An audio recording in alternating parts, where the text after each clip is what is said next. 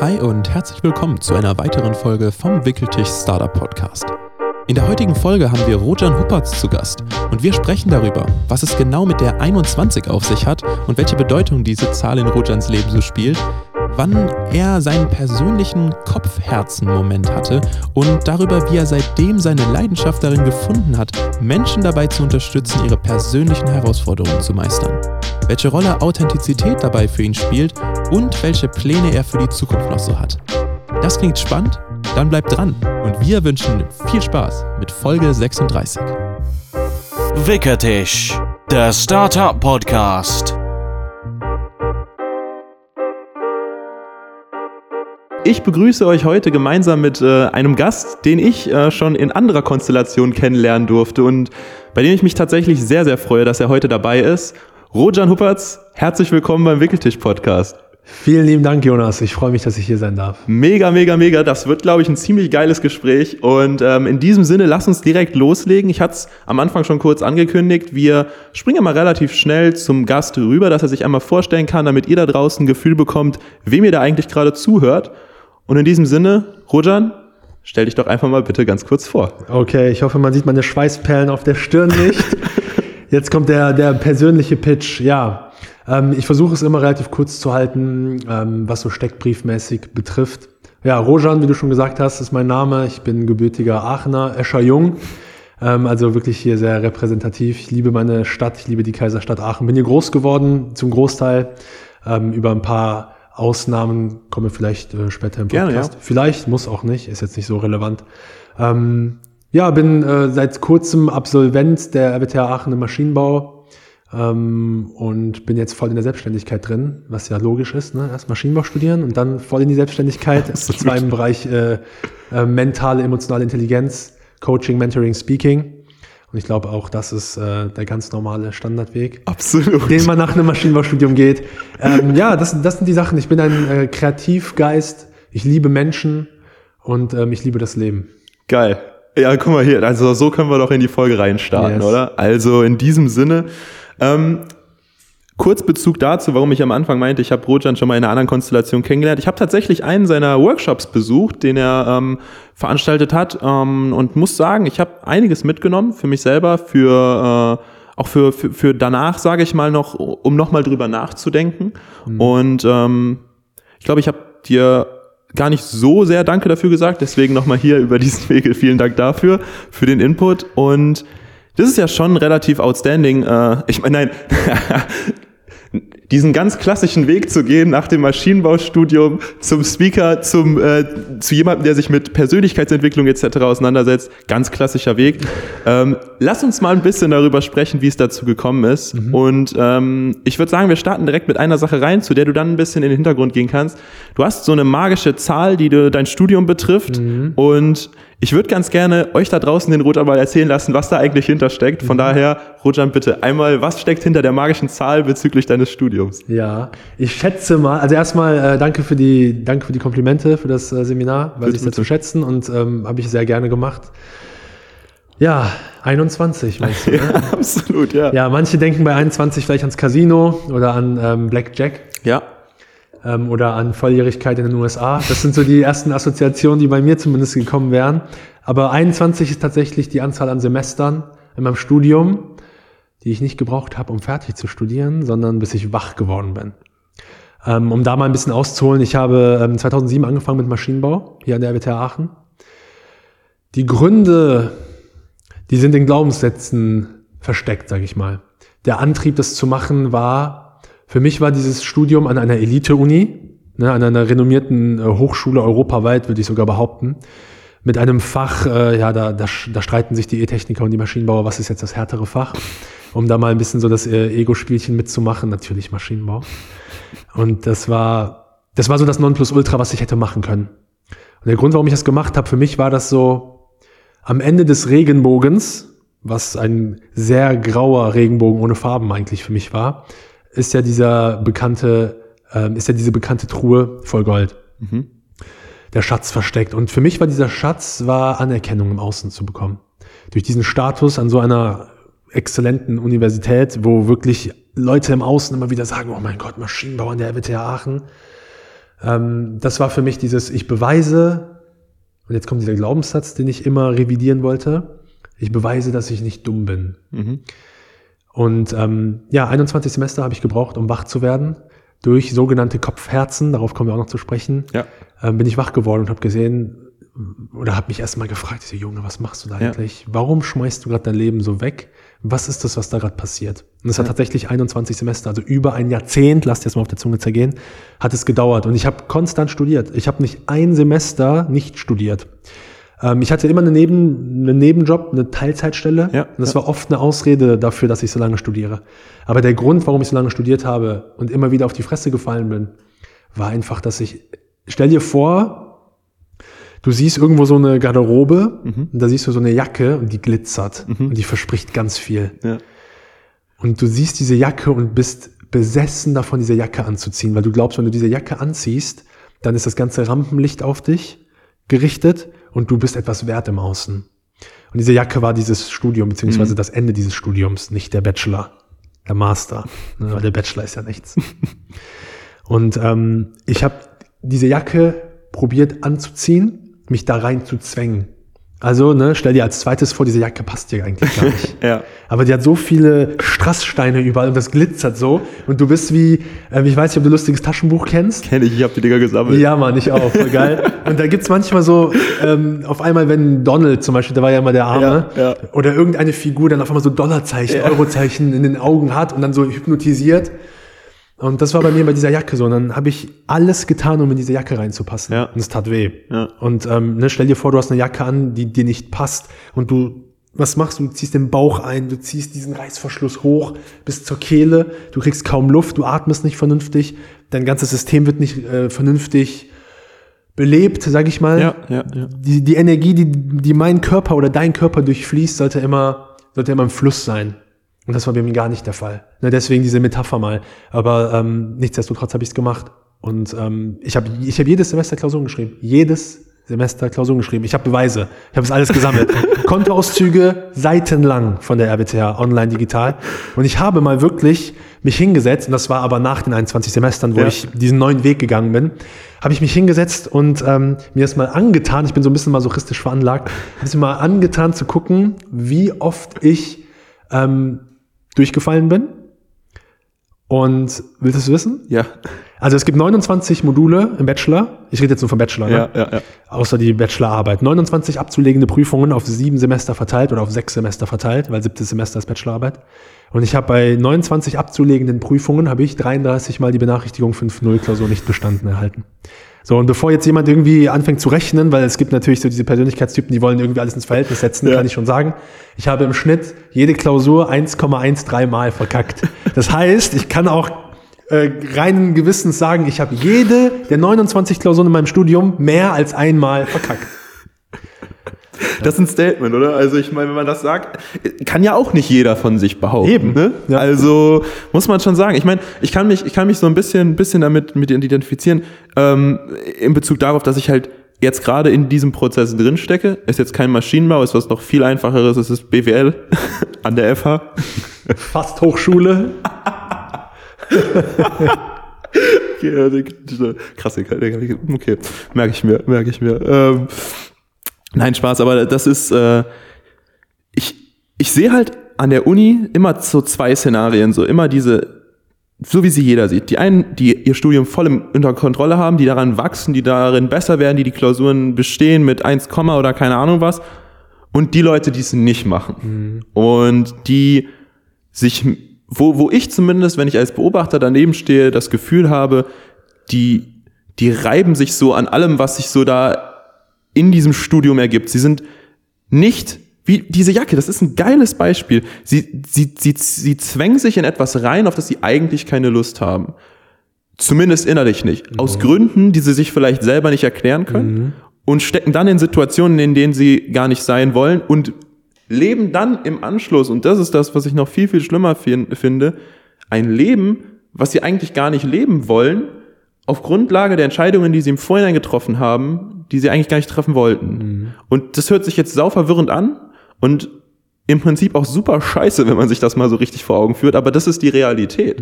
Und im Endeffekt bist du ja genau auf sowas zugesteuert. Du bist ja genau auf sowas zugesteuert, auf Basis der Entscheidungen, die du getroffen hast. Vielleicht aus heutiger Sicht falschen Entscheidungen, die du getroffen hast, wie auch immer man sie jetzt bewerten möchte, auf ein Leben zuzusteuern, das du, wenn du jetzt darauf zurückblickst und dir das Szenario ausmalst, eigentlich gar nicht haben wolltest. Mhm. Und dann kam ein Moment, der dich dazu gebracht hat, diese ganze Ansicht zu ändern. Mhm. Und auf den Moment würde ich jetzt ganz gerne mal zu sprechen kommen. Mhm. Ähm, erstmal, um das zusammenzufassen, was du eben gesagt hast, was wirklich, äh, was, ich, was ich zu 100% unterschreibe, das ist ja im Endeffekt ein fremdbestimmtes Leben zu führen, ja. um im Außen irgendwie zu genügen, um ähm, auf äh, Plakaten zu sein mit dieser Jacke mit äh, Strasssteinen, aber im Innen total leer zu sein und ausgelaugt. Der Moment, der war, äh, das weiß ich sogar vom Datum, weil ich Tagebuch äh, da Gott sei Dank geführt habe, das war der 21. Oktober 2017 in Süditalien in Bari. Da habe ich ein Auslandssemester verbracht und das ist auch total absurd, was die Absicht dahinter war. Die Absicht dahinter war, den so verkackten Lebenslauf irgendwie noch zu glätten. Ne? Weil Status und Identifikation ist Lebenslauf. Ne? Und wenn ich über zehn Jahre schon für meinen Bachelor gebraucht habe und jetzt irgendwie den Master versuche ja. schnell zu machen, ja. ähm, wer soll mich denn dann als vollwertigen Ingenieur irgendwie ansehen später? Weil es kommt ja nur Daimler, Porsche, ähm, darf ich hier über diese Namen nennen? Ingolstadt, München, Stuttgart, nennen, ne? Das sind so diese, diese Zweige, die nur in Frage kommen. Weil wenn ich schon so ein Maschinenbaustudium hinter mir habe, dann gehe ich doch nicht in irgendein so billiges, mittelständiges Unternehmen. Ja, ja. Okay? Ich mache hier gerade Anführungsstriche für alle, die, die, die den Sarkasmus dahinter nicht verstehen. Ähm, und dann habe ich dieses Auslandssemester, ich habe überlegt, ob ich es mache oder nicht, mit meiner damaligen Freundin, also heute Verlobte. Und dachte mir, ja, da kann ich ja dann irgendwie mal gucken, wie ich das irgendwie noch gerade biege, mhm. damit ich irgendwie noch on track bin. Also so quasi wieder, dass die Jacke mir doch irgendwie passt. Dass ich irgendeinen Designer finde da, der mir diese Jacke zurechtnäht. Also ich war immer noch in, diesen, in dieser Schiene unterwegs. Aber erstens kommt es anders, zweitens, als man denkt. Das ist auch die Ziffern 1 und 2, ne? interessanterweise, 21 Semester. und ähm, da bin ich wirklich an der Strandpromenade jeden Tag spazieren gegangen also Auslandssemester. Ne? Mhm, ja. Das war eher so ein Sabbatical. Ich habe ja. hab das irgendwie rumgetrickst, dass ich da gar nicht an der Uni sein musste. Aber das, äh, das weiß hier keiner, okay. ähm, und dann habe ich irgendwann mal so, ein, so einen Vortrag gesehen, wo es ähm, um das Thema Niederlagen, Hinfallen und Sinn des Lebens ging. Und ich war immer schon für sowas sehr anfällig. Ich war immer ein Mensch, der gut zu begeistern ist, vor allem was Bühne betrifft. Mhm. Sei es jetzt Musik oder Poetry Slam oder äh, Public Speaking. Mhm. mhm. Ähm, ne, mit Michael Jackson groß geworden, immer sehr große Bilder vor Augen gehabt, sehr kreativ und fantasievoll also gewesen. Also hat dich begeistert, dass die genau. Leute auf der Bühne standen und einfach eine Ausstrahlung genau. besessen haben? Ich konnte mich immer gut anstecken lassen. Mhm, ja. ich, ich, bin, ich war immer so einer, ne, sehr naiv, weil dafür brauchst du eine gewisse Naivität. Ähm, wenn jemand dann irgendwie, boah, ich war dann immer so, boah, cool, was der sagt. Ja. Ich war so einer. Ich war nie einer, der sagt, ja, was für ein Bullshit. Ja, ja. Äh, ne, ist jetzt egal, wie man es werten mag. Ich nee, war einfach ich, so, Fakt. Ist richtig cool, ja. Und ähm, warum ich es sage, weil ich sehr anfällig war für diese Rede, mhm. die ich da gesehen habe auf dem Laptop. Und ich sitze da mit meiner Freundin in Bari, Süditalien. Es war abends, Fenster auf Kippe, weil es ist immer warm in Italien, auch zu dieser Zeit. Und ähm, ja, ich habe halt immer noch so dieses Bild oder diesen, diesen Klang im Ohr draußen, wenn Italiener reden, ist es Musik. Ja. Und dann so der, der Geruch von allen äh, Backstuben oder Pizzabäckern, weil Feierabendpizza und alles. Und ähm, eine totale Harmonie, aber in mir drin, in dem Moment, als ich diesen Vortrag gesehen habe, habe ich so gemerkt, so da brodelt gerade was. Und ähm, dann ist das ein oder andere Wort gefallen, was mich so getriggert hat. Und das, ne, das konnte ich nicht voraussehen, gar nicht. Null. Und dann kam der Moment, wo ich wirklich in so einer, in so einer Starre war, wo ich einfach nur das gesehen habe und geschluckt habe und okay. Und ich war so, ne, ich kann es gar nicht beschreiben, ich war einfach nur so richtig so, ah, weil es hat 100% resoniert. Also stell dir vor, da kommt einfach ein Puzzlestück und auf einmal fängt das ganze Ding an zu glänzen, weil das endlich das Puzzlestück war. Krass. Ne? Wie, wie lange ging dieser Vortrag? Weißt du das noch so grob? 15 Minuten. 15 Minuten, also ja. so TEDx-mäßig? Genau. Okay. Von Gedankentanken war das. Von Gedankentanken, ja. ja. Okay. Und dann, meine Freundin war auch dabei, sie hat das halt auch irgendwie gespürt. Und dann ähm, bin ich aufs Klo mhm. und dann habe ich so losgeheult auf dem Klo. Habe mich dann ein bisschen beruhigt. Meine Freundin hat das mitbekommen, weil ich bin, ich bin relativ extrovertiert und sehr temperamentvoll und ich bin nicht einer, der dann irgendwie, auch wenn ich mich freue, wenn ich mich ärgere, wenn ich weine, egal welche Emotionen, die geht immer nach außen gerichtet. Mhm. Und ich habe ich hab nicht so geweint, ich habe richtig, also es war Drama wirklich, Oper. Dann bin ich wieder zurück, habe versucht, mich ein bisschen zu beruhigen und, ähm, ne, und dann, dann war komplette Hingabe so, ne? In, in den Schoß meiner Freundin und du hast, du hast ja gesehen, Ja. ist gefühlt halb so groß wie ich, halb so schwer wie ich. Und ähm, ja, lag ich in ihrem Schoß, habe wirklich geflennt, also wirklich. Ich habe einfach alles mal rausgelassen. Ich war richtig so total emotionaler Zusammenbruch. Und ähm, das ist dann der Punkt, wo ich sage, das ist dann dieser Weg von Schmerz. Ne, wir haben immer zwei Antriebe als Mensch. Entweder wollen wir weg von etwas oder wir wollen hin zu etwas. Und das, was erstrebenswerter ist und auch sich schöner anfühlt, ist natürlich immer das hin zu etwas. Also zum Beispiel so eine Vision zu sehen, ne, zum Beispiel du mit äh, oder ihr mit Wickeltisch, irgendein Big Picture zu sehen und sagen, ich möchte dahin, das zieht mich an. Aber ich war in dem Modus, wo ich, wo mich etwas abgestoßen hat. Und das war dieser Weg, ähm, ein Ingenieur zu sein oder ein Ingenieur sein zu müssen, um irgendwie zu genügen im Außen und mein Leben lang als Ingenieur irgendwo zu arbeiten. Ähm, ja, das, das war ein sehr, sehr extremer Schmerz und ich nenne ihn immer Kopfherzen, weil bis dahin war nur mein Kopf aktiv, immer nur im Außen zu sein. Ich will nicht sagen, dass der Kopf nur für Dinge im Außen zuständig ist, ne? verstehe mich nicht falsch, aber wenn irgendwas für Dinge im Außen zuständig ist, Thema Ego, Selbstwert, Minderwertigkeitskomplexe, all diese Themen, ähm, das passiert immer hier oben. Und das, was im Herz ist, das ist das, was einfach immer da ist. Was Freude ist, was Talent ist, was deine Stärken sind, was, wo- worauf du Bock hast. Und das war in diesem ganzen Studium noch nicht mal zu einem Prozent gegeben. Und Kopfherzen ist der schmerzhafte Zusammenprall zwischen Kopf und Herz. Und ähm, so brutal das auch alles klingt, es ist halt so ein Wendepunkt gewesen für mich. Es war sehr schön. Ja. Und ab da ging es für mich, weil Menschen fragen mich manch, manchmal so, ja, wie hast du es denn dann geschafft, diese Kurve zu kriegen und, und, und. Dann sage ich immer, ich wünsche das nicht unbedingt, dass es bei dir so, so enden muss, weil das ist ja wirklich sehr ekelhaft. Und das war ja nicht nur dieser Glaubenssatz, ja, ich muss jetzt Ingenieur werden, sondern der Glaubenssatz, der nächste, der um die Ecke auf mich gewartet hat, war, ja, du wirst bald 30. Mit 30 wolltest du eigentlich schon dies, dies und jenes erreicht haben. Was werden andere Leute denken, wenn ich jetzt irgendwie doch was anderes mache und, und, und. Und ich habe ja noch mein Studium weitergemacht, weil ich nicht wusste, was soll ich denn jetzt genau machen. Ich wusste, was ich nicht mehr machen will. Und zwar als Ingenieur irgendwo arbeiten. Aber ich habe mir, um dieses Stückchen Sicherheit noch zu haben, weil so ein, so ein drastischer Wechsel ist schon sehr, das zieht dir, oder hat mir den Auf jeden unter den Fall, Füßen ja. weggezogen. Total. Ja, und dann war ich in Italien, hatte noch ein paar Monate vor mir und dachte mir, okay, geil, ich muss jetzt nicht großartig zur Uni. Und dann jeden Tag Podcasts reingezogen, diese, diese TEDx-Gedankentanken-Sachen reingezogen, Online-Coachings gebucht, hochpreisig, äh, mir Geld geborgt und, und, und. Warum? Um diesem Drang nachzugehen, mal zu schauen, was steckt da alles gerade in mir, was ich verarbeiten darf. Ja. Was die letzten über zehn Jahre schiefgelaufen ist bei mir. Krass. Ey, ich kann mich, ich, ich finde mich in, in so ein paar, paar Erzählungen von dir, von dir wieder. Bei mir war es so, dass das, das, also ich hatte diese Phase ungefähr mit 18, 18,5, würde ich schätzen.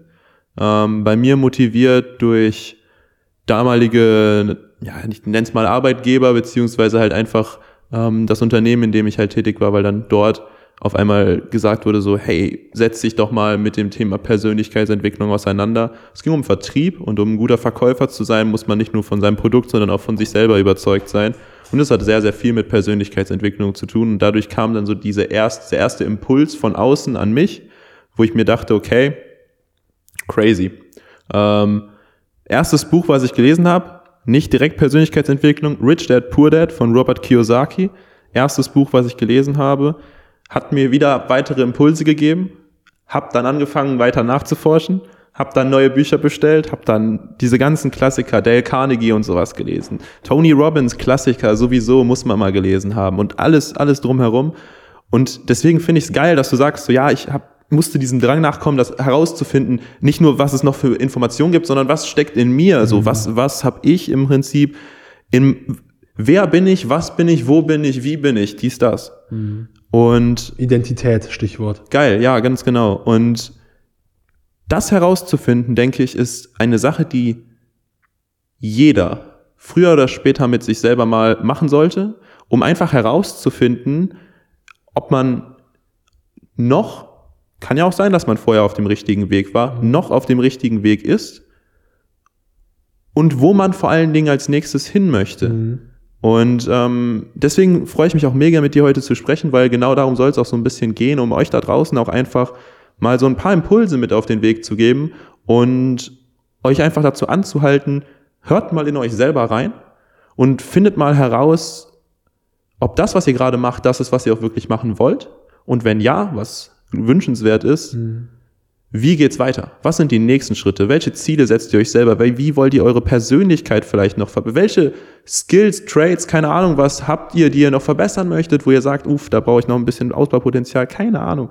Es gibt so viele Möglichkeiten, oder? Also ich meine, das ist doch der Hammer und vor allen Dingen, wie leicht zugänglich das alles ist. Ich meine, das mhm. hast du ja dann gemerkt. Du Absolut. hast ja dann diesen ganzen Content sozusagen nicht auf Abruf, aber du, ja, wobei doch, YouTube und so weiter ist eigentlich auf Abruf. Mhm. Ich war jetzt gerade schon bei den Coachings, die dauern ja einen Ticken länger, aber klar, logisch, alles auf Abruf heutzutage. Buch hast du dir bestellt, ist morgen da nach dem Motto.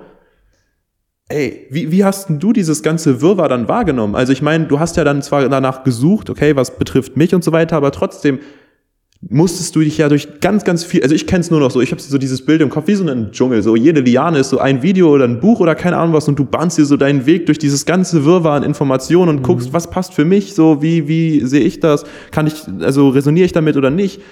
Wie hast du das wahrgenommen mhm. damals in dem Moment? Sehr, sehr spannende und sehr wichtige Frage. Bei mir war es so, dass ich, ähm, ich hatte ja sehr, sehr lange diesen einen Pfad nur und es gab keine Alternative für mich. Mhm. Und ähm, bis ich mir selber, das ist auch vielleicht ein Schlüsselsatz, äh, bis ich mir selber diese Alternative gebaut habe, indem ich genau hingeschaut habe, ähm, Dankeschön, indem ich genau hingeschaut habe und es war extrem verschwommen. Und das ist auch der Grund, warum ich nicht genau wusste, wo soll es denn überhaupt hingehen. Und dann kommt Urvertrauen ins Spiel das Vertrauen zu haben, und ich bleib mal bei deinem Bild mit dem Dschungel, mit den Lianen, dass mhm. nach der Liane wieder eine kommt. Mhm. Und dass nach dem Abrutschen auf dem Ast und dem kurzen Abschütteln ähm, doch wieder eine Möglichkeit kommt, weiter nach vorne zu gehen. Indem ich, und das ist wirklich vielleicht unbefriedigend, aber die Wahrheit, sehr intuitiv vorgegangen. Mhm. Ich habe von YouTube-Video zu YouTube-Video mich nach vorne gehangelt. Ich habe mir dann irgendwann mal einen Podcast angehört, ich glaube von Tobias Beck. Und dann kam ein Gast und dann habe ich den Gast gegoogelt. Und dann habe ich das Buch bestellt und dann habe ich irgendeinen Film gesehen, äh, dieser äh, I Am Not Your Guru von mm, Tony von Robbins. Tony, ja, ja. Und dann habe ich Tony Robbins Buch, Power Prinzip, mm. habe ich durchgearbeitet. Ich habe es nicht gelesen, ich habe durchgearbeitet. Mm, ist ja auch ein Arbeitsbuch. Genau, richtig. und ähm, dann bin ich halt von Buch zu Buch. Ähm, ich hatte aber nicht ein konkretes Ziel. Mhm. Aber das habe ich ja auch eben schon erklärt. Bei mir war es nämlich nicht so hin zu etwas. Ja. Ich wollte einfach nur weg von ja, da. Ja. Und ich wollte alles Mögliche tun, damit ich mich irgendwie gut fühle. Das, das kann ich vielleicht grob sagen. Ich wollte, ich wollte hin zu Lebensglück. Ja. Ich wollte mich wieder gut fühlen. Ich wollte Sinn sehen in den Dingen, die ich mache. Ja. Ich habe nie Sinn gesehen darin, dass ich diese Klausuren schreibe und ähm, wenn ich mir manchmal, ich bin sehr gut im Visualisieren. Ich ja. bin vom Menschen ein Typ so visionär. Mhm. Und ich habe mir immer mal wieder auch mal vorgestellt, wie ich als Maschinenbauingenieur ähm, irgendwo arbeite. Und das war das, übertrieben so eine Diskrepanz. Das hat gar nicht gepasst. Und dann habe ich das schnell verdrängt. Auch wenn Leute früher zu mir gesagt haben, so, hä, irgendwie ist das ja gar nicht deins, habe ich körperlich reagiert drauf. Dann ist mein Puls hochgeschossen, weil das wollte ich nicht hören. Weil ich muss ja dieses Studium beenden, weil ja. dann bin ich, uh, ja was, als ob ich jetzt irgendwo äh, mich abmelde und dann anfange, Regie zu machen, Schauspiel, um mal so ein paar Leidenschaften von mir zu erzählen, das, was ich immer als Kind von geträumt habe. Ähm, oder jetzt sowas wie Speaking, das kannte ich vorher gar nicht. Das sind, das sind Geschäftszweige, die kannte ich früher nicht. Und deswegen sage ich Urvertrauen. Wenn du als Hörer an einem Punkt bist, wo du vielleicht nicht genau weißt, wo es hingeht, dann verlass dich trotzdem auf dieses Gefühl, dass dich irgendwas irgendwo hinbewegt oder weg von etwas bewegt diesem Impuls nachzugehen. Weil das, das sind diese Impulse, die vom Bauch und von Herzen kommen. Ja. Die keine Gründe dir geben können in dem Moment. Mhm. Weil Gründe liefert eh nur der Kopf. Und wenn dein Kopf dir keine Gründe für irgendwas liefern kann, aber du trotzdem das Gefühl hast, aber irgendwie will ich ja, dann sei dir sicher, das ist gerade deine, das ist das gerade deine Urquelle. Das ist dein absolutes Sein, was gerade sagt, das ist mein Weg. Mhm. Und so habe ich einfach Bücher gelesen und hatte Gott sei Dank, ich sage jetzt Gott sei Dank, dieses Urvertrauen. Irgendwas in mir hat gesagt, hey, ich hab dich, mach. Geil. Geil, das ist, äh, das ist eine Sache, die, die äh, hat mir am Anfang noch so bei mir persönlich gefehlt. Ähm, dadurch habe ich auch vielleicht das ein oder andere auf der Strecke liegen lassen, weil ich mich so sozusagen so ein bisschen verpflichtet gefühlt habe, in eine gewisse Richtung zu gehen, um halt spezifisches Wissen mir anzueignen und weniger darauf vertraut, so welches Wissen interessiert mich jetzt gerade, aber eigentlich noch viel mehr. Mhm. Das kam dann so ein bisschen später ähm, und hat auch dann wieder richtig, richtig viel Input gebracht. Und irgendwann ist man an diesem Punkt, wo man dann halt einfach so dieses, du bist irgendwann an diesem Punkt, wo sich Informationen, so, wo die nur noch so paraphrasiert sind quasi, aber in deinem Kopf. So, diese Person hat das vielleicht zum ersten Mal gesagt in ihrem Buch aber jemand anderes hat es schon mal in einem anderen Buch anders gesagt. Und du denkst dir so, Moment mal, die Sache kenne ich doch schon. Und dann wiederholt sich dieser Moment und kommt immer öfter. Und dadurch habe ich irgendwann diese Gewissheit gewonnen, ich weiß bei weitem nicht alles, bei weitem nicht, aber ich weiß schon einiges und vielleicht sogar das Wichtigste, who knows. Und ich hatte dann diesen Punkt tatsächlich bei mir, dass ich mich zu sehr auf die Theorie versteift und zu wenig in der Praxis gemacht mhm. habe. Und ähm, das ist tatsächlich nicht über einen Zeitraum von einer Woche oder einem Monat, sondern wirklich, ich glaube, ich habe knapp ein halbes Jahr lang oder vielleicht sogar noch einen Ticken länger nur Theorie gepaukt. Ich habe wirklich Bücher nach Büchern bestellt, mich da durchgefressen, neue Informationen und hatte irgendwann das Gefühl, dass ich in meinem Kopf schon, weiß ich nicht, der 40, 50-jährige Millionär bin, der durch die Gegend läuft und weiß ich nicht was. Weil jede Information, auf jede Frage hatte ich irgendeine coole Antwort, weil ich das mhm. Wissen irgendwo aufgeschnappt und gelesen hatte und weiß ich nicht was. Aber auf dem Papier hatte ich legit gar nichts.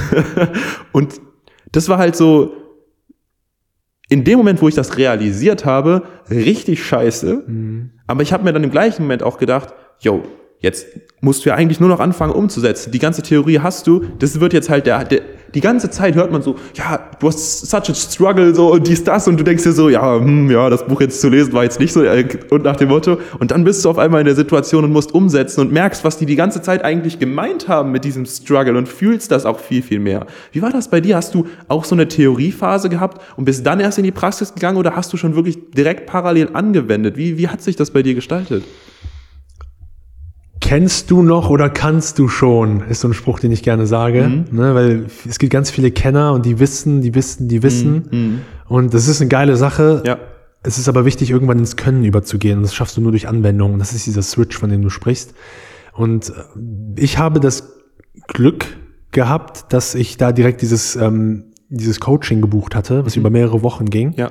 Und da war ich mehr oder weniger gezwungen, in die Umsetzung zu ja, kommen. Geil, ja, stimmt. Das war das Gute. Ja. So. Safe, ja. Ähm, mhm. Gleichzeitig möchte ich an dieser Stelle auch wieder sagen, wie soll ich es formulieren? Wenn der Schmerz nicht so groß gewesen wäre, der Weg von Schmerz, okay, Schmerz ist immer weg von, äh, der Weg von Antrieb, wenn der nicht gewesen wäre, kann es auch sein, dass ich auch, ja, ich lese jetzt erstmal ein paar Monate, ein paar mhm. Bücher. Mhm. Ähm, oder aber der Hinzu-Antrieb ist so groß, dass du sagst, ich, ich will jetzt direkt umsetzen und ich hole mir direkt einen Mentor, der schon da ist, wo ich hin will, oder ich fange mit den Basics an und ja. äh, äh, fange an, mich mit mir selber erstmal zu beschäftigen, also Coaching mehr so. Und bei mir war dieser Schmerz so groß, dass ich, ich brauchte diese Hilfe. Ich wäre wahrscheinlich, wenn ich in Deutschland wär, gewesen wäre, wäre ich wahrscheinlich zu einem äh, Psychologen gegangen, zu einer mhm. Psychotherapie. Aber in Italien dann mit der Sprache ein bisschen schwierig, ne? emotionale Sprache Deutsch und äh, Farsi bei mir, also Iranisch. Und dann, dann mit Italienisch ist ein bisschen schwierig. Ne? Und dann dachte ich mir, ne, es gibt halt, es gibt halt ne, die Online-Welt. Und dadurch, dass ich dann da acht Wochen in diesem intensiven Coaching drin war, gab es viele Aufgaben, die ich umsetzen sollte. Und ähm, deswegen habe ich auch direkt diesen Genuss schon mitbekommen, was es bedeutet, etwas umzusetzen. Deswegen mm. habe ich die Erfolge relativ schnell auch gefeiert, also die persönlichen Erfolge. Ja. Ich sage sowieso immer, Erfolg beginnt immer erst bei mir selber. Ja. Und alles, was im Außen als Erfolg kommt, materielle Güter, ähm, Geld an sich oder auch ein, ein Mensch, der in mein Leben kommt, das ist immer eine, eine Konsequenz vom inneren Erfolg. Mm. Es kann sein, dass Leute im Außen diesen Erfolg haben, aber es fühlt sich bei den Leuten nicht wie Erfolg an, wenn sie innen den Erfolg nicht haben. Das beobachtest du vielleicht selber auch bei Menschen, die viel Geld haben, die viel Statussymbole haben, aber total leer sind ja. und unglücklich im Leben sind. Ja. Ne, das, das meine ich damit.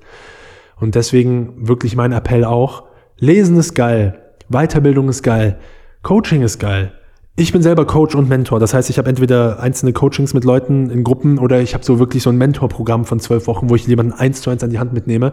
Und selbst da sage ich den Leuten nicht so, hey, ich bin nicht hier, um dein Vortragsredner zu sein. Ich bin hier, um immer mal wieder zu gucken, die auf die, auf den, auf den Arsch zu, ja, dir in den Arsch zu treten. Mhm.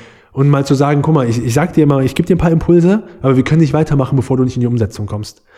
Und das ist etwas, was ich beobachte und das ist Fluch und Segen zugleich, was du am Anfang des Podcasts oder irgendwann eben gesagt hast, der un, auf Abruf Zugang zu Wissen. Wissen ist ja nicht mehr so wertvoll wie früher. Ähm, ich habe sogar mal gelesen, so ungefähr grob, dass wir heute mächtiger sind als der Präsident der Vereinigten Staaten in den 60er Jahren. Nur mit diesem verdammten Ding in unserer Hosentasche. Weil wir so direkt Zugang zu Wissen haben, Ja. immer wieder. Ja. So, aber ne, dadurch, dass das alle haben, ist das nicht mehr das Wertvolle. Ja. Stell es dir vor wie Inflation. So, was ist das Wertvolle? Ich innen, mit mir als, als Mensch. Wer bin ich? Was gebe ich für einen Mehrwert durch meine Art? Was unterscheidet mich als Coach oder Speaker von einem anderen, der auch Coach oder Speaker ist, ohne dass ich im Konkurrenzdenken irgendwie unterwegs bin, sondern sage, ich bediene genau die Leute, weil das passt zu mir. So, das kannst du auch auf alle anderen Berufsfelder Felder Logisch, übertragen. ja, ja. Und was passt zu dieser Person?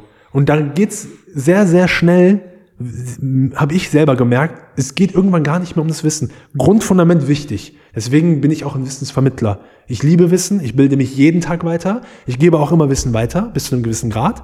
Und dann sage ich, okay, aber jetzt mach mal. Ne? Ich kann dir zum Beispiel mitgeben, ähm, also ne, dir und allen Zuhörern, wenn du irgendein Buch liest, ich weiß, es ist schwierig, weil es wird ja auch das Belohnungssystem aktiviert, wenn du ein Buch liest und du, du lernst neue Dinge, die dich interessieren, dann fühlt sich das geil an. Das ist dann richtig dieses, boah, geil, ich weiß alles, ne? Wie du gesagt hast, ich bin in meinem Kopf schon der 50-jährige Millionär. Versuch dich mal selbst zu bremsen mit ein bisschen Disziplin. Nimm dir eine Zeit, wo du, ähm, nimm dir eine gewisse Zeit von einer Stunde, die du investierst am Tag, maximal eine Stunde, durch, äh, in Weiterbildung. Und dann guck mal, wie du dieses Gelernte am Tag selber noch umsetzen kannst. Weil da sind ganz viele Learn da sind ganz viele Tricks oder Hacks drin versteckt. Einmal, dass du für dich verstehst, dass schon der nächste ganz, ganz kleine Step eine Umsetzung sein kann und du nicht das, was da, li was da steht, was du gelernt hast, genau so als Ergebnis jetzt schon haben musst. Und dass du dich halt bremst und auch wirklich dir selbst zuliebe in die, in die- Umsetzung kommst. Wenn ich ein Buch lese, gestern passiert, habe ich äh, 10, 15 Seiten gelesen, das ist dann schon viel, meistens lese ich weniger. Dann bin ich an mein Glas, also Whiteboard gegangen. Ich habe so ein Glasboard, weil das sieht schöner aus. Meine Freundin ist äh, gelernte Architektin und hat ein Fable für Innenausrichtung und äh, Whiteboard war mal bin nicht erlaubt, deswegen an dieser Stelle ganz liebe Grüße, ich hab dich lieb.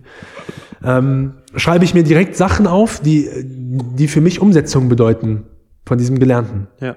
Also wirklich, kennst du noch oder kannst du schon? Können ist das ist extrem wichtig. Stark. Ja, ey, bin absolut bei dir. Bin absolut bei dir. Und ich glaube auch, wenn man das beherzigt und das vielleicht, also ich meine, wir setzen ja hier gerade für euch da draußen auch irgendwo Impulse.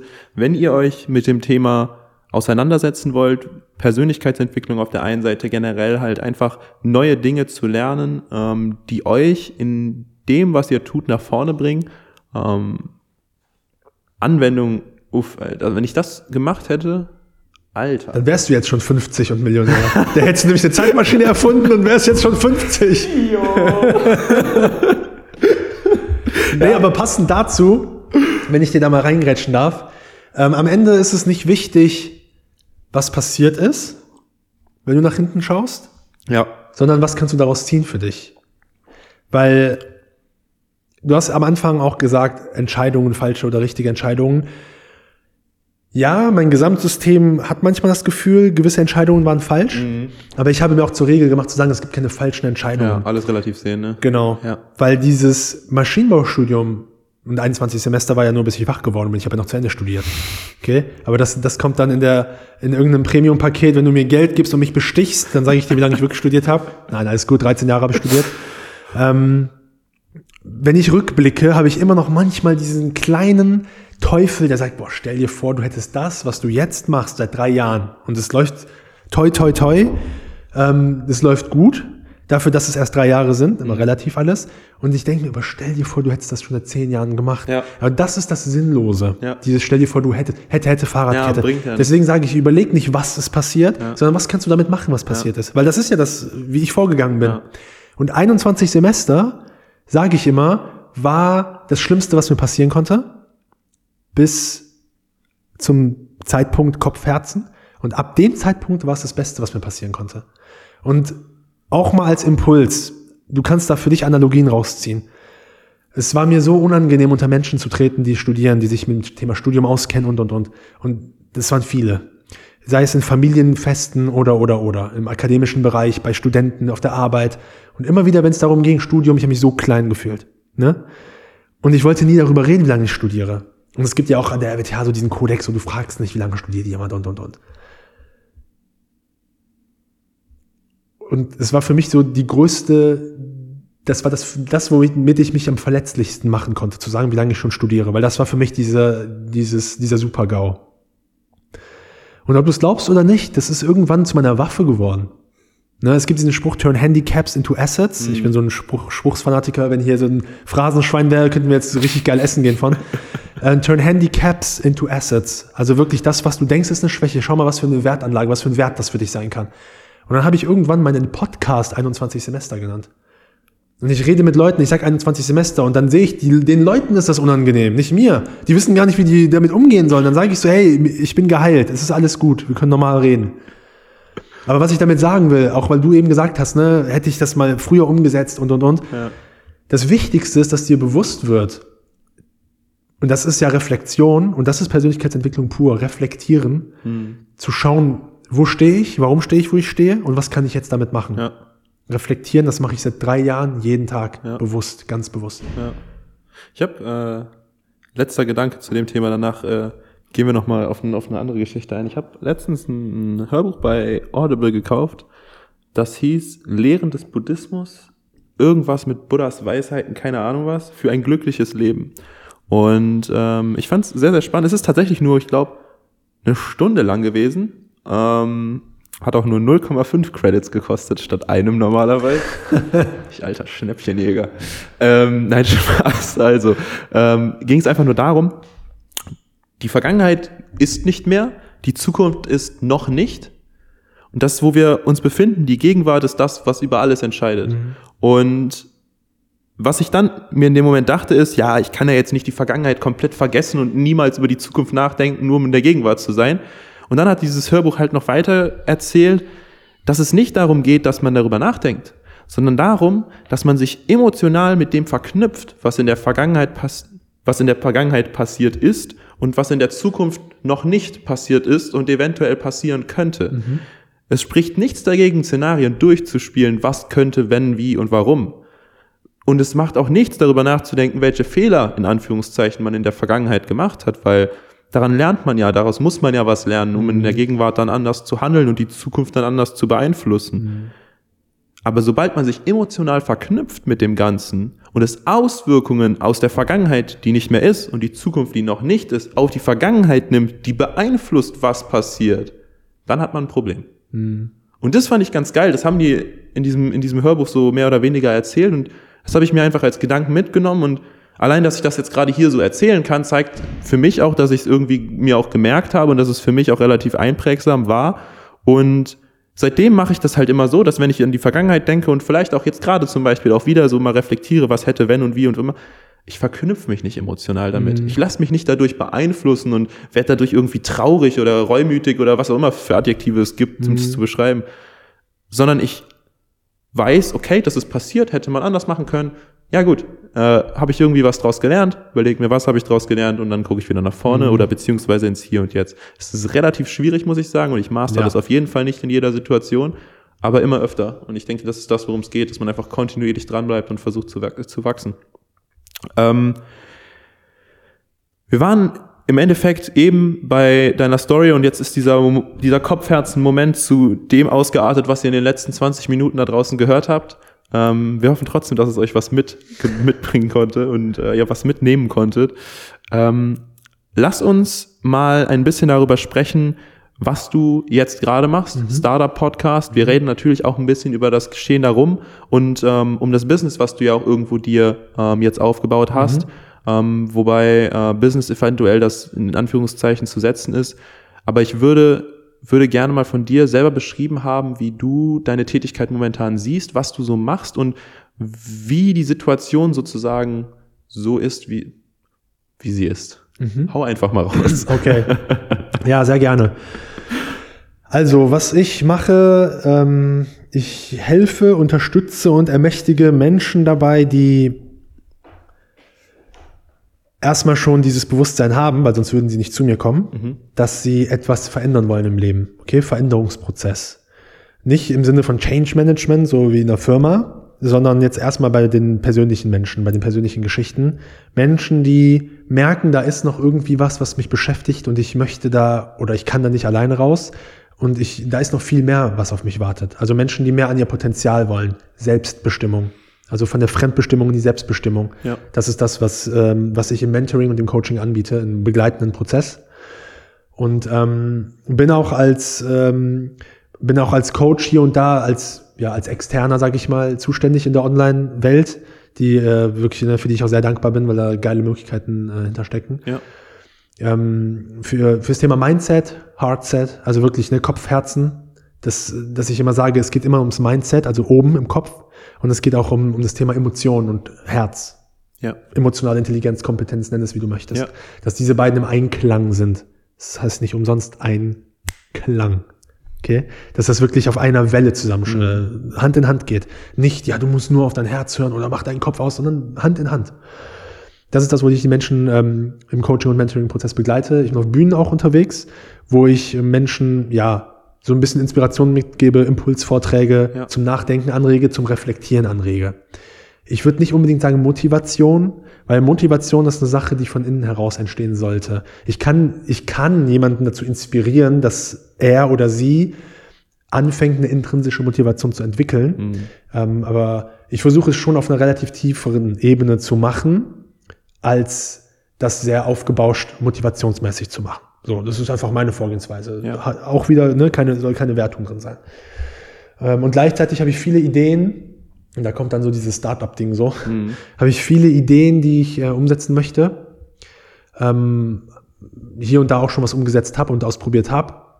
Ähm, ein paar Sachen in den Startlöchern sind, wo ich aber auch äh, immer wieder mich äh, bremsen darf und sagen kann, okay, ne, eine Sache mal richtig ein Fundament rumbauen, Ja. um auch, ne, weil wir dürfen auch nicht vergessen, am Ende des Tages, Geld ist wichtig. Ja. Ich möchte viel Geld verdienen, weil Ja. ich weiß, was ich alles vorhabe und was für Möglichkeiten es mit Geld gibt. Ähm, aber ich möchte auch an dieser Stelle betonen, dass ich das nicht mache, weil ich dann das Gefühl habe, ich bin glücklicher oder so. Überhaupt nicht. Ich bin total glücklich, weil ich es entscheide. Ja. Ist auch so eine Sache, die ich immer sage. Ne? Wenn glücklich zu sein, ist eine Entscheidung.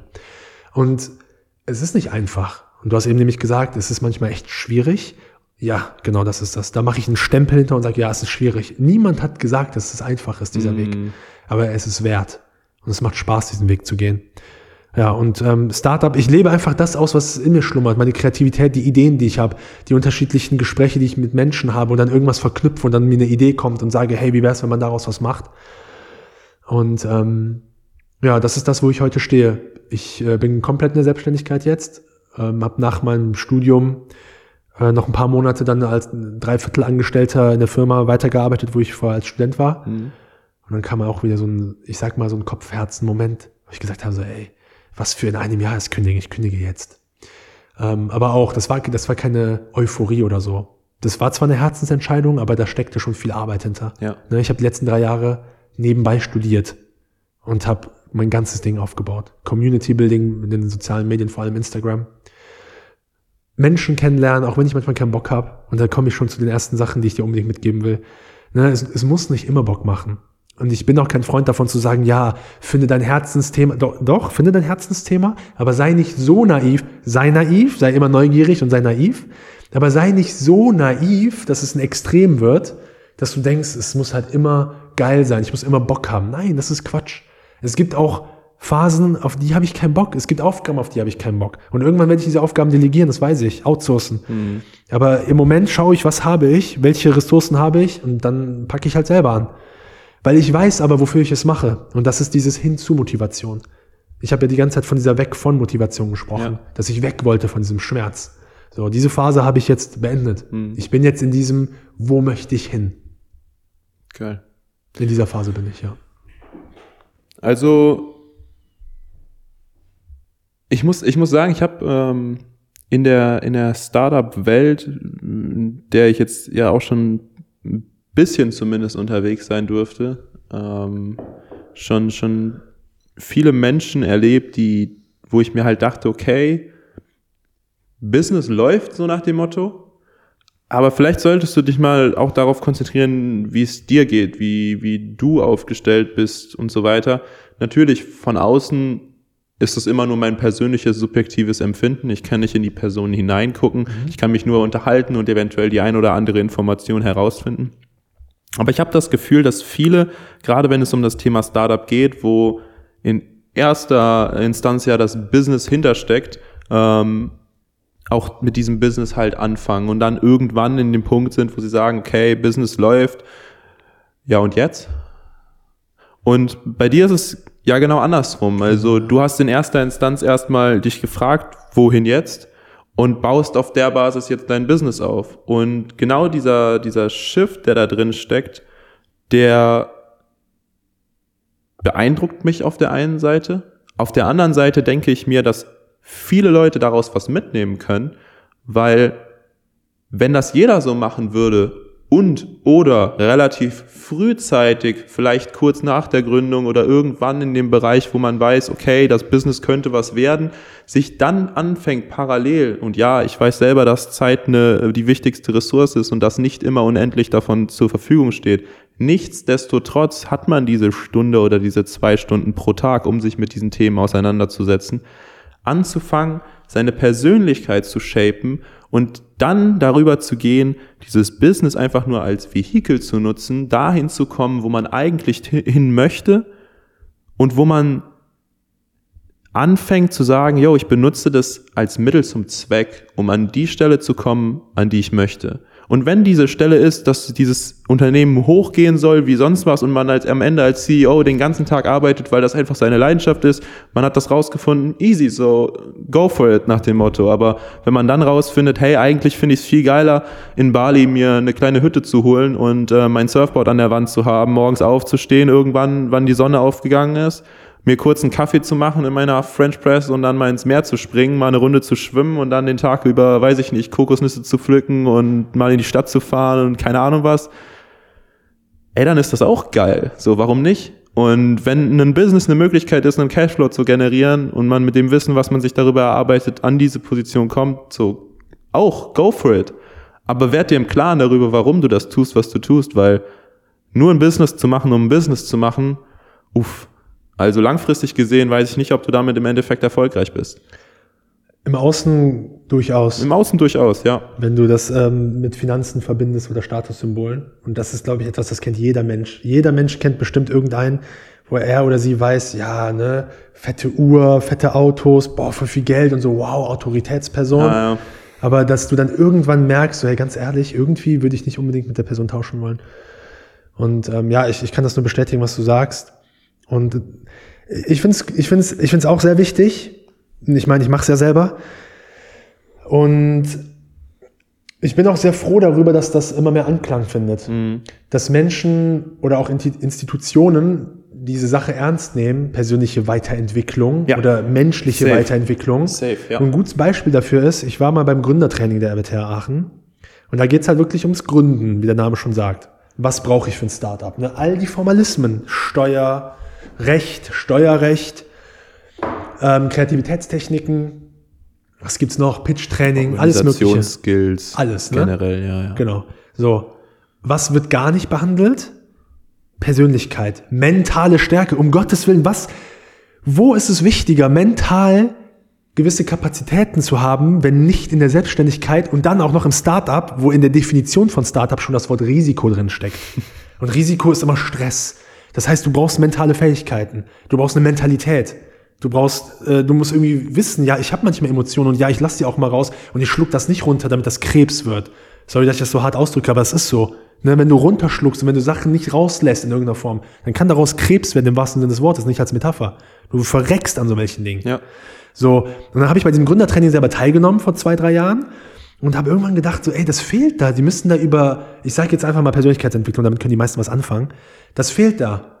Und dann habe ich, das ist auch vielleicht eine kleine Inspiration für dich als Zuhörer, ich habe mit Scheiße in der Hose vor Angst eine Mail hingeschrieben, mich voll selbstbewusster platziert und gesagt, ich möchte bei euch beim Gründertraining Referent sein ähm, zum Thema persönliche, ähm, persönliche Weiterentwicklung oder was deine Persönlichkeit mit der, deiner Gründung zu tun hat. Was ist der Zusammenhang? Warum ist das wichtig? Thema mentale Stärke, Ängste, ähm, Stärken, Schwächen, äh, Vergleichen mit anderen und, und, und. Dass es alles immer mit deiner Persönlichkeit zu tun hat. Und dann habe ich diese Mail geschrieben Und weil ich so daran geglaubt habe, dass das wichtig ist.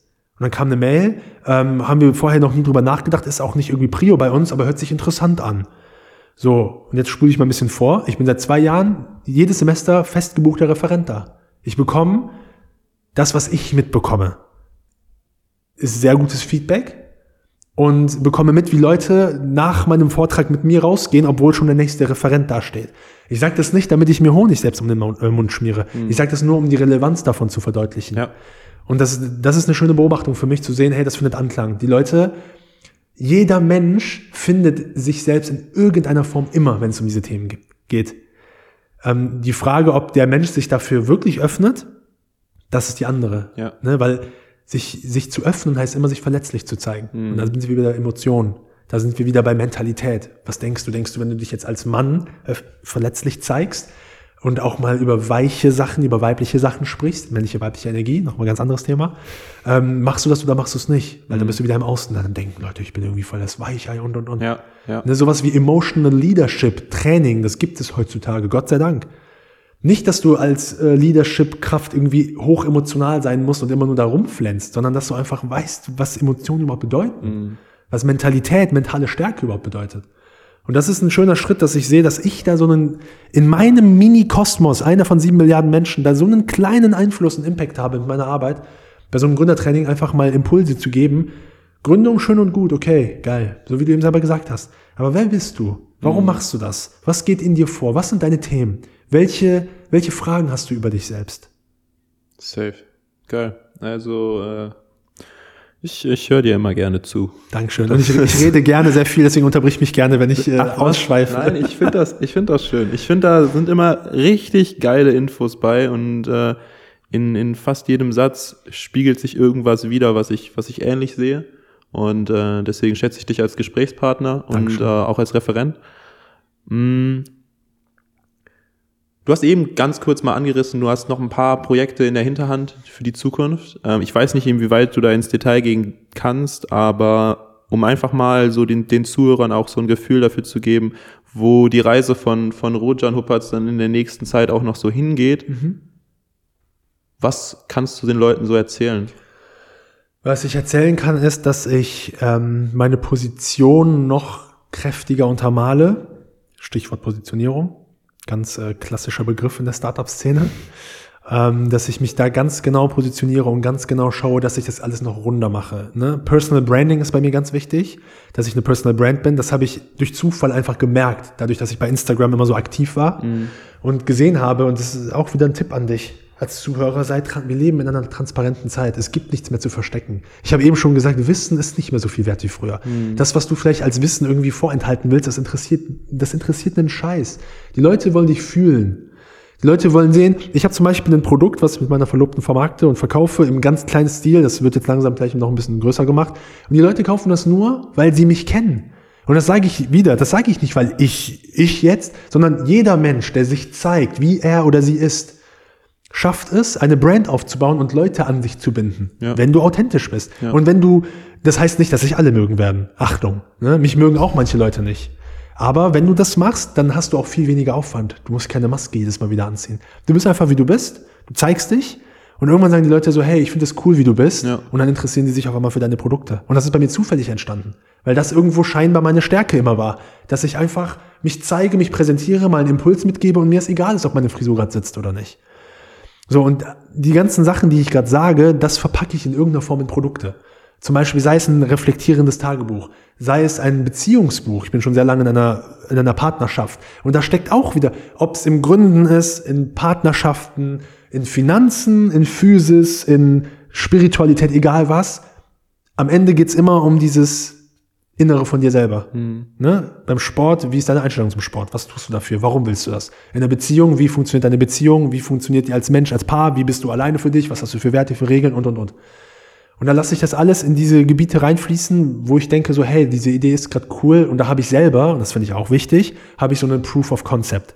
Also ich habe was in der Hinterhand, dass ich die Autorität dafür sein kann. Ich sage hier, ich bin seit fast zehn Jahren glücklich vergeben und bekomme es krass gespiegelt immer wieder, wo Leute sagen, ich dachte, du wärst erst zwei Jahre zusammen, weil ihr so wie Turteltäubchen manchmal seid.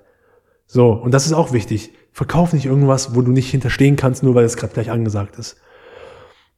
Ähm, genau, Produkte, physische Produkte, digitale Produkte, ist alles äh, in the making, sei es Apps. Ähm, zu, zu tief will ich da nicht reingehen. My Journal ist eine Sache, so ein reflektierendes Tagebuch, das, das ist schon mehr oder weniger da. Ähm, aber auch immer noch sehr konservativ über Instagram-Anfrage noch. Vielleicht ändere ich das sogar dieses Jahr noch. Ansonsten, ähm, meine Personal Brand steht im Vordergrund.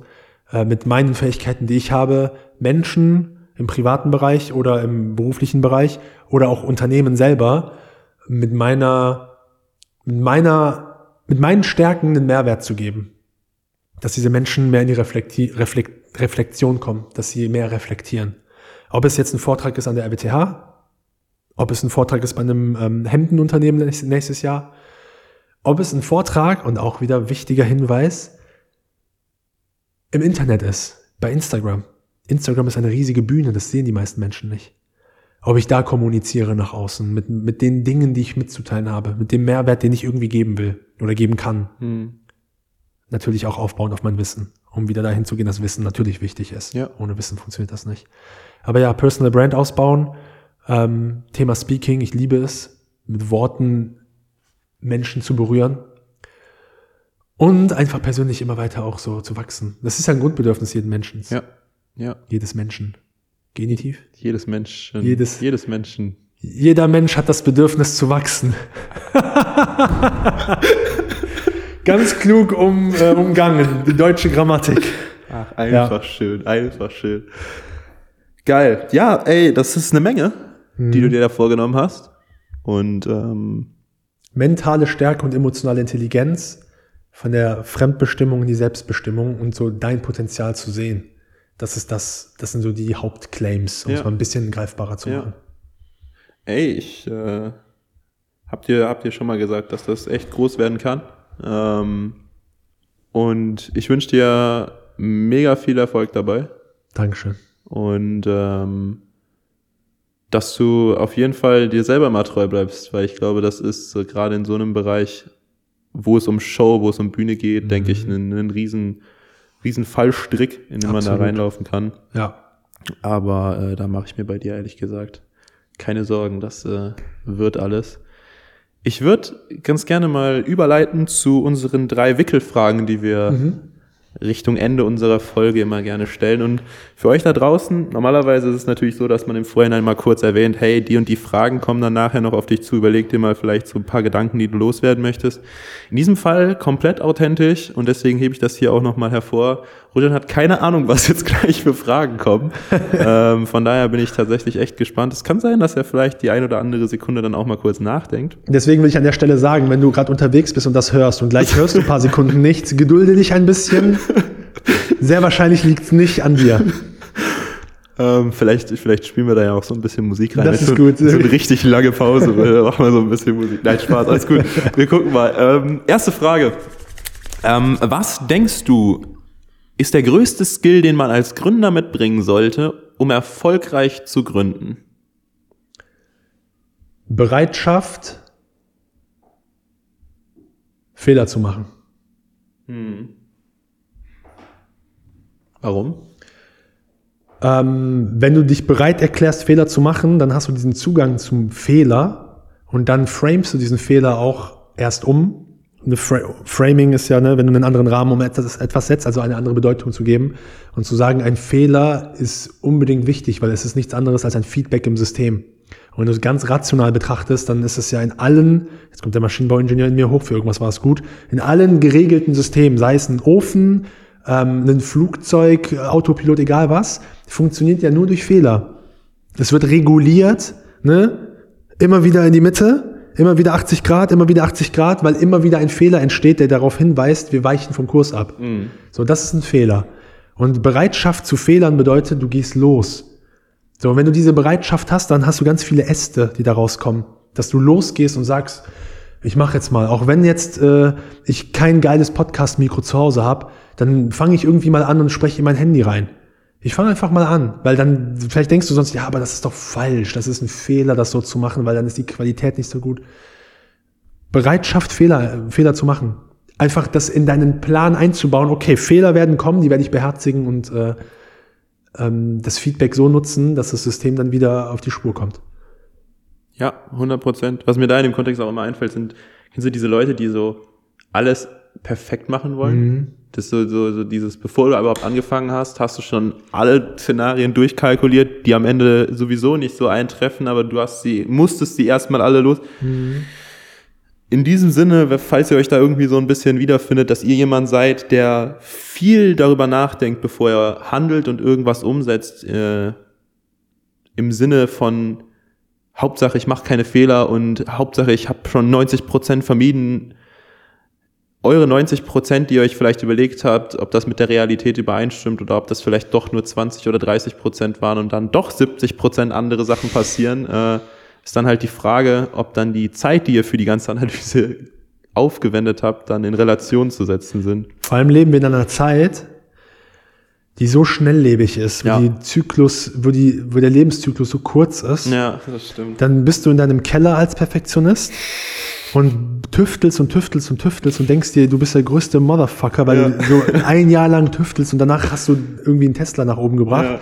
Und dann gehst du auf einmal hoch und guckst nochmal um dich herum und siehst auf einmal fliegende Autos. Und denkst du, ja, keiner braucht mir mein Auto.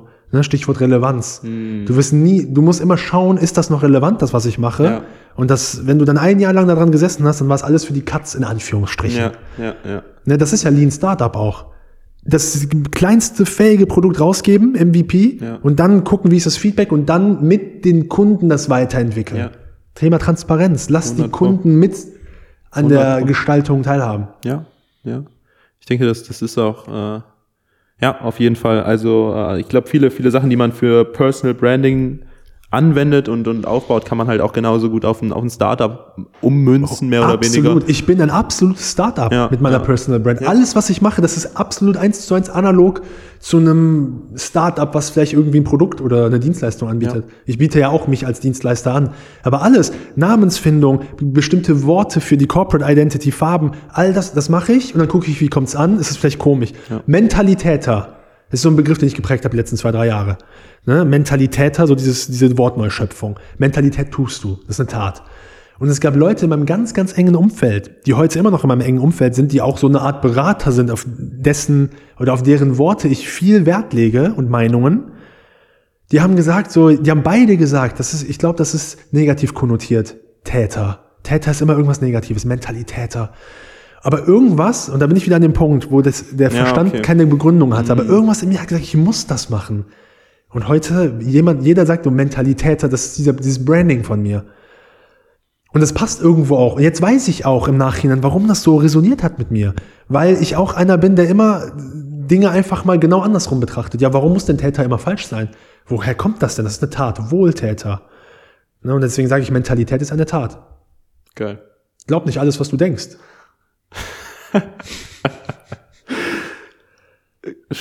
Nichts mehr hinzuzufügen. Nächste Frage. Ähm, die muss ich jetzt ein bisschen anpassen. Ähm, die Frage ist normalerweise, was war der größte Fail in deiner bisherigen Karriere? Aber das wäre ja jetzt zu einfach. Dementsprechend, was war der größte Fail in deiner bisherigen Karriere abseits von deinem Studium? Das ist eine sehr schwierige Frage, die mich gleichzeitig auch irgendwie glücklich macht weil mir wirklich ad hoc nichts einfällt, was so ein richtiger Fail war. Ein grundsätzlicher Fail bei mir ist, dass ich bürokratische Sachen, und da sind wir an dem Punkt, auf die ich keinen Bock habe, zu lange aufschiebe und deswegen Potenzial liegen lasse. Dass ich mich zu spät darum kümmere, irgendwelche Sachen fix zu machen, einzuhalten, was, was das rechtliche Bürokratische ist. Ich weiß, Deutschland mit seinen ähm, Regeln ist, ähm, das kann sehr anstrengend werden, vor allem für Selbstständige und Unternehmer. Ist nicht unternehmerfreundlich, die Struktur des Systems ja. noch. Und das ist mein Fail, dass ich immer wieder so kleine Fails habe, wo ich sage, ey du Idiot, warum? Das war einfach nur äh, eine E-Mail, ein Formular und und und. Das, das ist so ein Fail, der immer wieder dafür sorgt, dass ich ja dann manchmal so zurückfalle. Ja, kann ich, kann ich mich auch, äh, finde ich mich auch drin wieder, sagen wir es mal so. Also äh, ja, brauchen wir jetzt nicht ins Detail gehen, aber auf jeden Fall gibt es da viele Sachen, die. Das ist dann auch in der bezahlten Version. Wenn wir ins Detail gehen und uns blamieren, wollen wir Geld für haben. Absolut, genau. äh, nee, aber das ist, ähm, das ist tatsächlich so eine Sache, du, äh, uff, ich habe auch noch keine 100% Lösung dafür gefunden, außer einfach äh, eiserne Disziplin und mach einfach so, auch wenn es kacke ist. Mhm. Mehr fällt mir jetzt bisher noch nicht dazu ein. Vielleicht kommt auch irgendwann dieser Moment, wo ich mir denke, so, oh, Steuererklärung, Alter, geil, hab ich richtig Bock drauf, los geht's, huh! Ja. Anlage, keine Ahnung, was ausdrucken und Ja. ausfüllen, huh! Aber wobei heutzutage brauchst du ja gar nicht mehr ausdrucken, aber egal. Anderes Thema. So, wir gehen dann rüber zur dritten Frage, ähm, die gar keine Frage ist, sondern sich äh, in eine andere Richtung bewegt, und zwar ein Buchtipp. Oder die Frage wäre, hast du einen Buchtipp? Äh, Ja. Eine Videoempfehlung, eine Blog-Empfehlung, Mhm. YouTube, keine Ahnung, irgendwas. Also, ein Buchtipp, den ich mit dir mitgeben kann, und zwar nur dieses Buch, ist das, was du gerade brauchst für dich. Weil das heißt, dass du reflektieren darfst, was brauche ich gerade. Und ich habe mir auch angewöhnt, ähm, da mal so frech zu sein und diese Antwort immer zu geben, weil ich, weil ich da sonst zu sehr wieder auf dieses, ich kenne das cool, das Buch Mhm. und dieses nächste Buch und dieses nächste Buch. Das Buch, was du gerade brauchst, ist immer das beste Buch für dich damit es ein bisschen befriedigender ist für den Zuhörer, ich kann sagen, was ich gerade lese. Ich lese gerade der Medici-Effekt. Medici-Effekt. Da geht es um Kreativität und Inno- Innovation. Kreativität und Innovation. Genau. Okay. Mm, Videos. TEDx, wenn du der englischen Sprache mächtig bist, Gedankentanken, die heißen heute Greater. Guck, welche Headlines, es kommt ja auch immer drauf an, an welchem Punkt du bist, aber schau, welche Headlines mit dir resonieren. Wobei das halt auch mittlerweile alles Ja. psychologisch sehr ausgeklügelt ist. Da resoniert jede. Was? Oh, das muss ich sehen, das muss ich sehen, das muss ich sehen. Oh mein Gott, wie werde ich reich in? Ne? Komm in die Gruppe. Genau. Ja, genau. Und da würde ich auch wieder sagen, ähm, ich persönlich finde Tobias Beck sehr geil. Mhm. Tobias Beck bei YouTube eingeben, coole Vorträge. Ja. Mich inspiriert er immer sehr. Und was im englischsprachigen Raum finde ich sehr geil, Steve Jobs. Wobei es ein bisschen schwierig ist, weil er immer diese Keynotes für Apple hat. Aber ich finde auch, ähm, ich finde es auch sehr inspirierend, wie er, wie er vorträgt. Was, wie findest du Les Brown? Les Brown ist der Hammer. Ja, oder? Ja, Les Brown habe ich jetzt nicht erwähnt, weil ich wollte auf der einen Seite die Rampensau, das ist Tobias Beck, Ja. und Les Brown ist ja auch eine Rampensau. Ja. Und Les Brown, wenn man sich ein bisschen mit der Thematik auseinandersetzt, Les Brown ist so das Vorbild von Tobias Ja. Beck. Ähm, aber jetzt, wo du sagst, dann, dann tu Steve Jobs weg, nimm Les Brown. Weil Les Brown, der wird dafür sorgen, dass du nicht mehr auf deinem Stuhl sitzen kannst und deine Pobacken anfangen zu glühen und du sagst jetzt, ich verändere jetzt die Welt. Ja, der Typ ist krank. Also Les hab- Brown ist geil. Ich habe mir früher, ähm, es gibt es gibt auf YouTube tatsächlich so äh, Video-Compilations oder so. Mm, Das sieht man öfter mal, diese motivational whatever Dinger, wo du dann so einen Les Brown im Hintergrund hast und davor laufen dann irgendwelche Szenen aus Filmen oder so ein Shit. Ich habe mir die Dinger, also die Filme haben mich nicht gejuckt. Ich habe mir das, was er, was die sagen, wollte ich halt im Fokus haben. Und mich haben diese, diese Videos, die dazu gespielt waren, haben mich immer so distracted. Irgendwie hat man sich dann darauf fokussiert und sich gefragt, was hat das jetzt mit 8 Mile zu tun? Warum ist Eminem jetzt da gerade? und so ein Scheiß.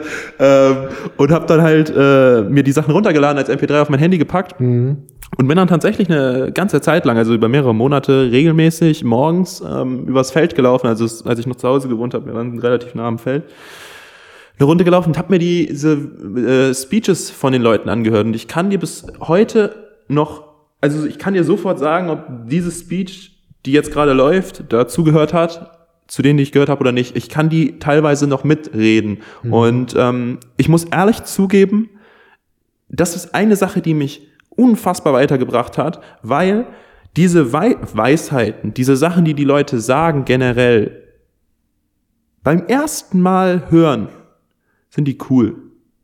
Beim zweiten Mal hören sind die auch cool. Vielleicht sogar noch einen Ticken cooler, weil man jetzt ein Beispiel noch ein Wort mehr gehört hat. Aber beim sechsten, siebten, achten, fünfzehnten Mal hören versteht man erst, was diese Person sagt. Ich weiß nicht, ob ihr da draußen das vielleicht kennt oder ob du das vielleicht auch kennst, wenn du einen, einen, einen Track hörst, vielleicht Deutschrap oder keine Ahnung was, und diese Person sagt jetzt schon zum hundertsten Mal dieselbe, selben Wörter an dieser Stelle und auf einmal checkst du erst, was der damit meint.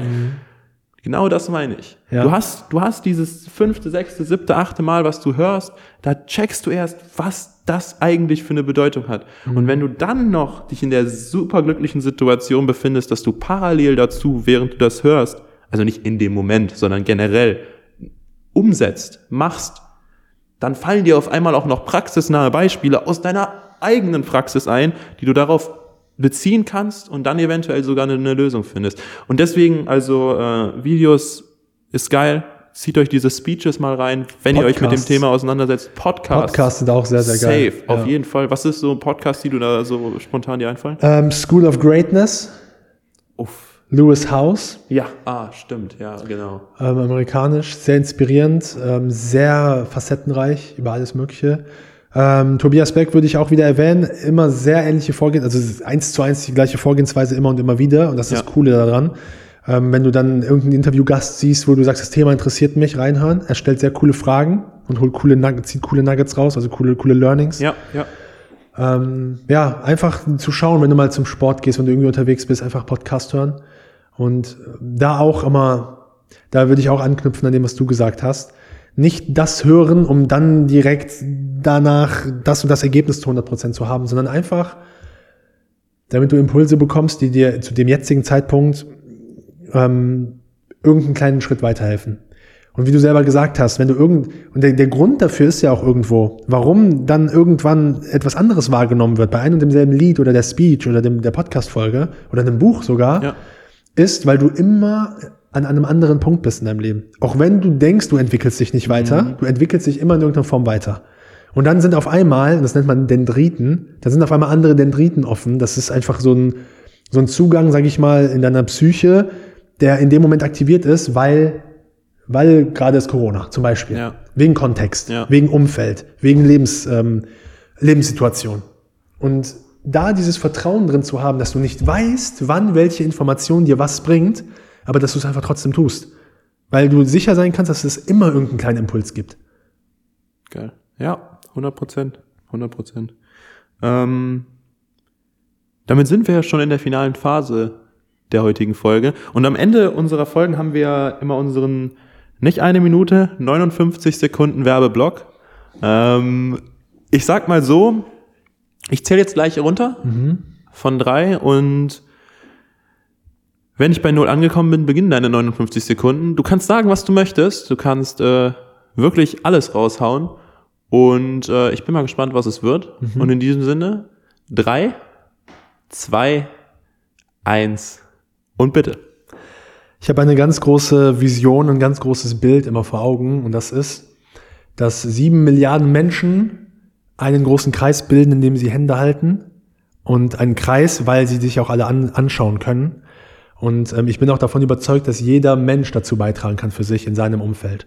Und das, was ich dafür tun kann, ist ähm, regelmäßig aktiv zu sein auf Instagram, Impulse zu geben, dass Menschen dieser Sache näher kommen, dass Menschen öfter Hand halten mit anderen. Ähm, dafür biete ich verschiedene Dinge an. Das ist ähm, einmal der Mentalitäter Espresso. Das ist ein Telegram-Kanal, kostenlos, unverbindlich, ohne Chatten. Schreibt mich gerne an auf Instagram. Das wird ja wahrscheinlich in die Show Notes irgendwie kommen, mein Ja, Name. genau, ja. Schreib mich an, dann äh, kannst du einfach diesen Kanal abonnieren. Äh, kriegst du zweimal die Woche so eine Sprachmemo, drei bis fünf bis zehn Minuten, wo ein paar Impulse kommen. Ja, und dann habe ich halt noch andere Dinge, äh, mit denen du dich gerne auseinandersetzen darfst, wenn du einfach mal den ersten Zugang zu mir hast. Und das ist bei mir Instagram. Und ich freue mich, dich da zu sehen. Und das ganz Wichtige, wirklich, ähm, kontaktier mich. Also, wenn du dieses Bedürfnis hast, boah, irgendwas hat dich inspiriert, schreib mir. Nicht im Sinne von gib mir Feedback, schreib mir, lass uns in den Dialog gehen. Weil, wenn ich diese Vision habe, dass wir Hände halten sollten, dann sollte ich natürlich vorangehen und die Hände auch mithalten. Geil. Also, äh, ich glaube, ich gehe gleich dann mal auf Instagram und, sch und schreibt dir dann mal wieder. Geil. Ähm, ihr da draußen habt, glaube ich, jetzt gerade ein gutes Gefühl dafür bekommen, ähm, wer Rojan ist, was Rojan irgendwo ausmacht und auch was für eine Vision hinter dem steckt, was du tust. Jetzt wisst ihr sogar, wie ihr ihn kontaktieren könnt und äh, wo ihr noch weiteren Input bekommt. Und ich denke, damit haben wir eine ziemlich umfassende Podcast-Folge produziert. Und an euch da draußen, die bis zum Ende drangeblieben sind, vielen Dank dafür. Dankeschön. Und wir wünschen euch von hier aus bei allem, was ihr gerade tut, noch viel Erfolg. Macht's gut. Und wir hören uns in der nächsten Folge wieder, wenn es heißt Wickeltisch, dein Startup-Podcast. Heute mit Rojan Huppertz. Rojan, vielen Dank, dass du hier warst. Danke, dass ich hier sein durfte. Du bist super. Vielen Dank und an euch da draußen. Macht's gut. Ciao, ciao. Ciao. Wickertisch, der Startup Podcast.